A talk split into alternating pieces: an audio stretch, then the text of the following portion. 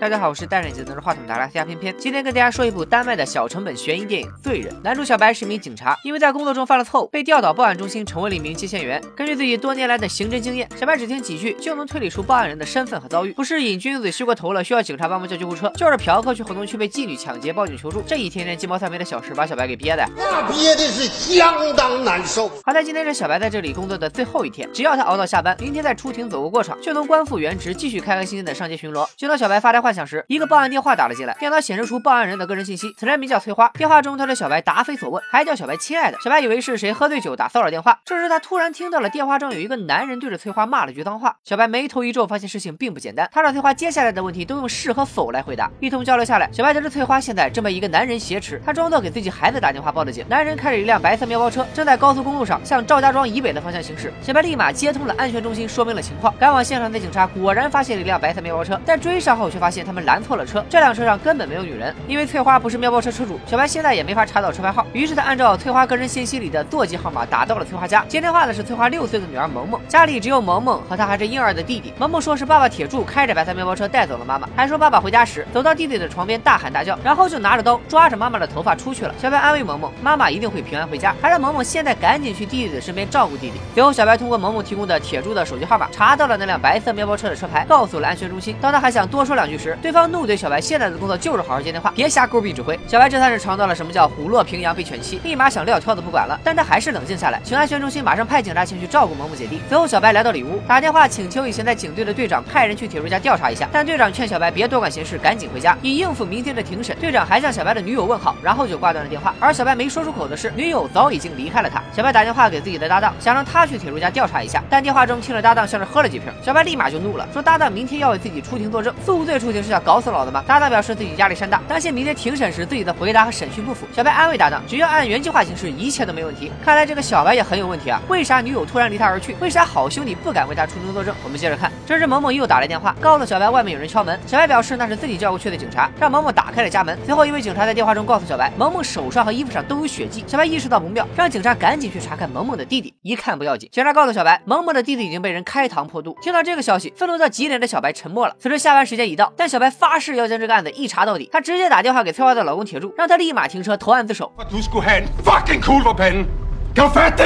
这时，搭档也赶到了铁柱家，在客厅发现了很多散落的文件。铁柱离开时应该很匆忙，因此只要找出文件中关于赵家庄西北方向的资料，就能确定铁柱的位置。随后，小白又成功和翠花通了电话，他让翠花系好安全带后，猛拉手刹，撞铁柱个狗吃屎。在一阵嘈杂声后，电话也随之挂断。不一会儿，翠花的电话打了过来，说他已经被铁柱关进了后备箱里。这时，地图显示两人已经开车到了赵家庄北边的马家河子。翠花说她不想死，只想回到孩子身边。小白一边联系安全中心出警，一边让翠花寻求自救，找找车上有什么可以防身的工具。因为铁柱是泥瓦匠，翠花在车中找到了一块砖头。小白告告诉翠花，只要。铁柱停车就一板砖拍晕他，但翠花因为害怕下不去手，小白就一直鼓励翠花。这时铁柱停下车，翠花开始语无伦次，说丈夫根本不理解自己，现在儿子已经不会一直尖叫了。小白蒙圈了。翠花随后又说道，儿子因为肚子里有蛇，所以一直尖叫，但现在他已经把蛇取了出来，儿子已经完全好了。小白听到这句话彻底崩溃了，原来杀死儿子的根本不是铁柱，而是翠花。此时铁柱打开车门，翠花也一板砖拍晕了铁柱。随后搭档打来电话，说文件中有很多律师信，铁柱和翠花已经离婚，他因为暴力倾向和犯罪记录失去了孩子的探视权，但文件也显示翠花在马家盒。子附近的一个精神病院接受治疗。这时醒来的铁柱也打来电话，小白责怪铁柱没有及时报警控制住翠花，但铁柱说医生、律师、市政府没人愿意帮他。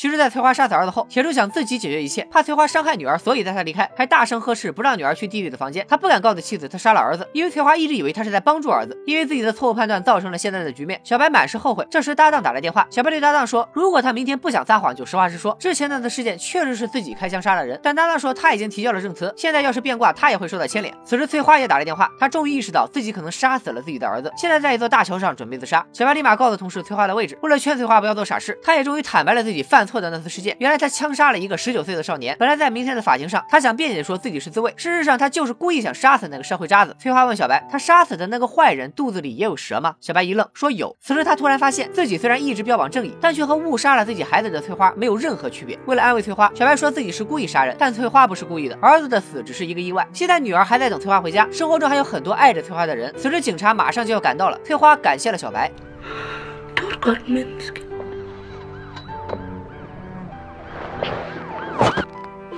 一半。